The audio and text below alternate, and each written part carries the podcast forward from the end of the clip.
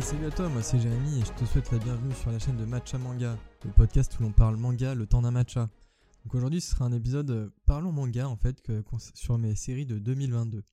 Donc 2022 euh, a été pour moi euh, l'année vraiment où j'ai laissé libre cours à ma passion du manga et notamment l'année sur laquelle j'étais le plus curieux dans mes découvertes avec plus de 45 nouvelles séries à peu près.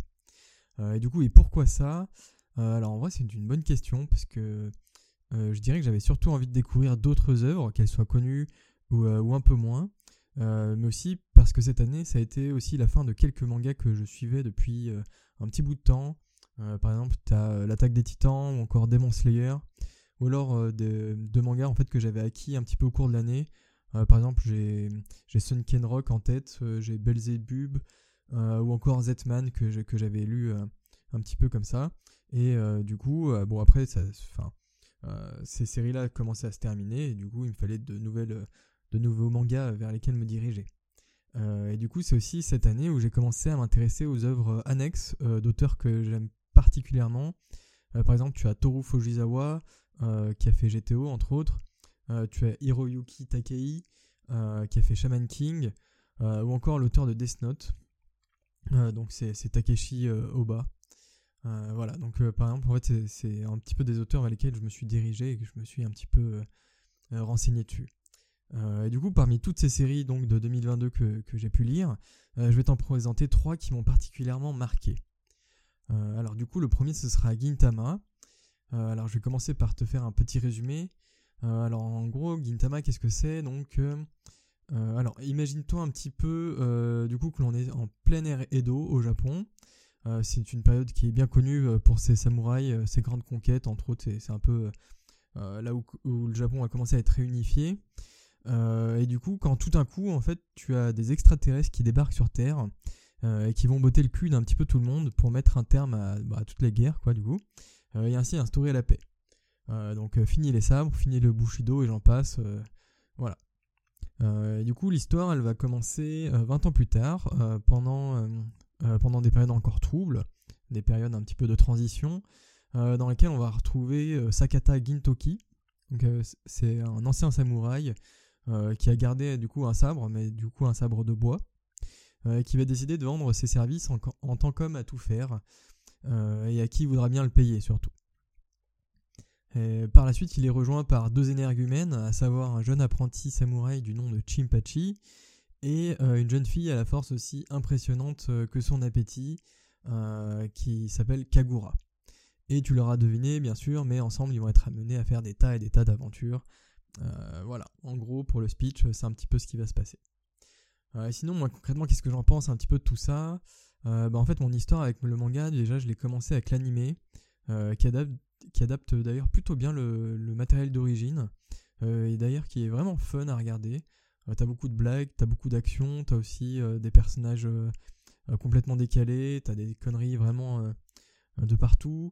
vraiment, c'est plutôt sympa à, regarder, même si c'est un petit peu long. Hein.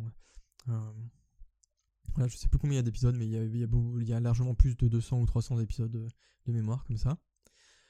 et du coup, comme je me cherchais un petit peu des nouvelles séries longues à acquérir, bah, je me suis dit bah, pourquoi pas se lancer dans les 70 tomes et plus de Gintama à l'époque. Et là, par contre, en vrai, euh, c'est un petit peu la douche froide.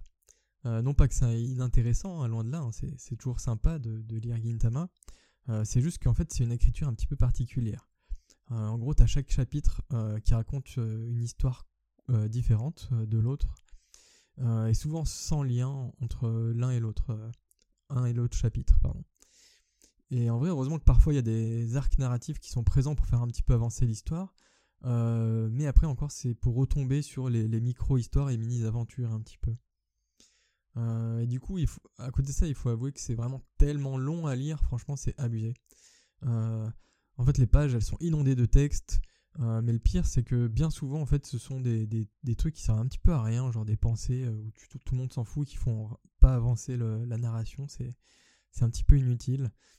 Euh, et du coup, à chaque fois, j'ai l'impression de me lancer dans un roman euh, tellement que ça, ça, m'horripile, quoi.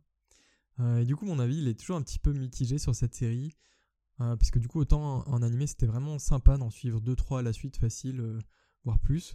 Mais par contre, autant en manga, pour moi, c'est vraiment une plaie à lire. Et bah, à chaque fois que je commence à en lire un, bah, en fait j'en lis un, puis après j'arrête pendant quelques temps, j'en relis un. bon là, ça fait je ne sais plus combien de temps que, j'ai commencé, j'en suis à peine au, 30-35 je crois, il m'en reste une cinquantaine à lire encore, mais bon, on verra bien comment ça se passe.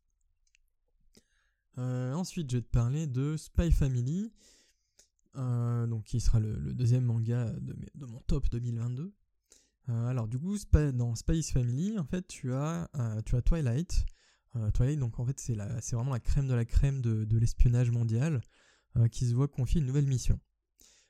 Qui sera de déjouer les plans d'un certain Desmond afin d'empêcher une crise planétaire entre l'Est et l'Ouest qui risquerait de créer une guerre sans précédent. Euh, et pour mener cette quête à bien, il va devoir infiltrer une prestigieuse école aristocratique euh, qui servirait d'ailleurs en réalité de couverture pour d'obscures réunions de complotistes. Et bien sûr, qui dit école euh, dit enfant, mais aussi famille. Et pour le bien de sa couverture, du coup, Twilight va adopter une petite fille du nom d'Anya. il va aussi passer un marché avec une jeune femme du nom d'Anya afin de former une petite famille euh, parfaite euh, un petit peu sous tous les points. Mais ça, du coup, euh, en fait, c'est ce qu'il semblerait et ce qu'il voudrait. le petit souci, c'est qu'en fait, il est loin de se douter que sa pseudo-femme, en fait, c'est une tueuse à gages. Et sa fille, quant à elle, elle va posséder des dons de télépathie. Bien sûr, rien n'est dit, hein, tout comme la couverture de Twilight. pour lui, c'est pour, les, deux, femmes, les deux filles, quoi. il reste un jeune homme qui, qui essaye de, de, trouver quelqu'un en fait. Et du coup, forcément, tu t'en doutes, ils vont rencontrer de nombreuses épreuves, euh, forcément, euh, et dont la première sera le passage des tests d'entrée à l'école. Sauf que, euh, en vrai, le souci, c'est que Anya, elle est vraiment pas douée pour les études, et du coup, ça va être la première marche à, franchir là-dedans. et du coup, bref, qu'est-ce que j'en pense un petit peu de tout ça? Euh, ben, Spy Family, en fait, c'est vraiment une de mes bonnes surprises de l'année. Euh, sachant que c'est un manga que j'ai acheté totalement en étant victime de la propagande autour. Euh, mais par contre, cette fois-ci, je trouve qu'elle est plus que justifiée. Et d'ailleurs, c'est étonnant que je propose deux mangas humoristiques dans cette sélection. car de base, en vrai, c'est pas trop mon dada. parce que bien souvent, en fait, dans ce genre de manga, le scénario, il est vraiment qu'au second plan. Euh, mais ici, la base, euh, c'est bel et bien le scénario. Euh, et du coup, ce qui nous fait rire, c'est surtout le décalage en fait entre les différents personnages et leur double facette aussi. Parce que du coup, d'un côté, tu as le plus grand espion au monde qui se retrouve complètement déstabilisé par sa famille improvisée, alors qu'il est censé s'adapter du tout au tout. tu as la petite Anya aussi et son pouvoir de lire dans les, esprits, qui va ramener sa vision d'enfant euh, à la fois désireuse de grandir, mais aussi, euh, bah, en fait, ça reste une enfant, une petite enfant, donc euh, le aura ses petits caprices et ces choses comme ça. et du coup, en dernier aussi, tu as la jeune femme aussi complètement maladroite, mais qui va être tueuse à gages le soir, donc aussi pareil, qui n'a pas trop de rapport entre les deux. Hein. Et du coup, chacun a des choses à cacher tout en devant mettre le maximum de leurs efforts pour maintenir du coup leur couverture en place. Euh, d'ailleurs, ce qui n'est pas toujours facile en fonction des situations euh, qui interviendront, euh, ou alors des missions qui continueront à être proposées aux, deux parents de fortune un petit peu, parce que du coup, ils, vont toujours conserver leur, leur vrai boulot en fait. du coup, vraiment, c'est un manga qui est sympa à lire, qui est positif, qui est rempli de gaieté, et toujours prompt à nous faire sourire, et j'avoue que ça nous fait du bien. En vrai, moi, ça me fait du bien quand je lis Spy Family, c'est toujours un bon moment.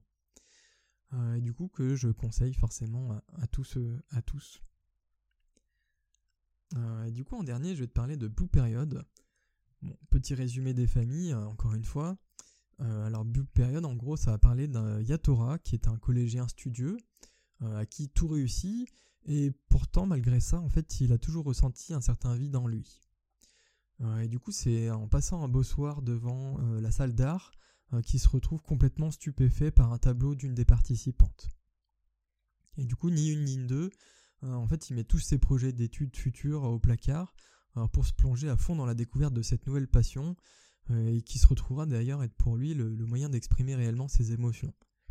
Et d'ailleurs, il est tellement à fond dedans qu'il va vouloir tenter le concours d'entrée de la plus sélective des écoles d'art. Donc voilà, c'est un petit peu le, début de comment ça se passe. et donc Blue Period, en gros, c'est un manga que j'avais entendu parler à sa sortie il y a quelques années en arrière, via une distribution de marque-page. Et celle-ci m'avait marqué, je sais pas si tu compris le truc, parce qu'en fait elle a la forme d'une palette de peinture. Voilà, c'était assez, c'était assez intriguant. et du coup, ce n'est que récemment que j'ai eu la, puce à l'oreille. D'ailleurs, ça doit sans doute dû à l'animé hein, qui est sorti il n'y a pas très très longtemps et qui vient apporter une nouvelle dimension au manga. Bref, tu vas me dire, mais que dire du manga du coup? Et en vrai, on va pas se mentir, j'ai littéralement été bluffé par ce manga. Hein. Bon, en même temps, il est dans mon top 3 2022, donc forcément, c'est qui m'a bluffé. mais du coup, que ce soit par les dessins, euh, par l'univers qui est totalement nouveau dans le domaine, euh, mais aussi par les représentations des œuvres, euh, et encore aussi par le personnage principal, donc Yatora.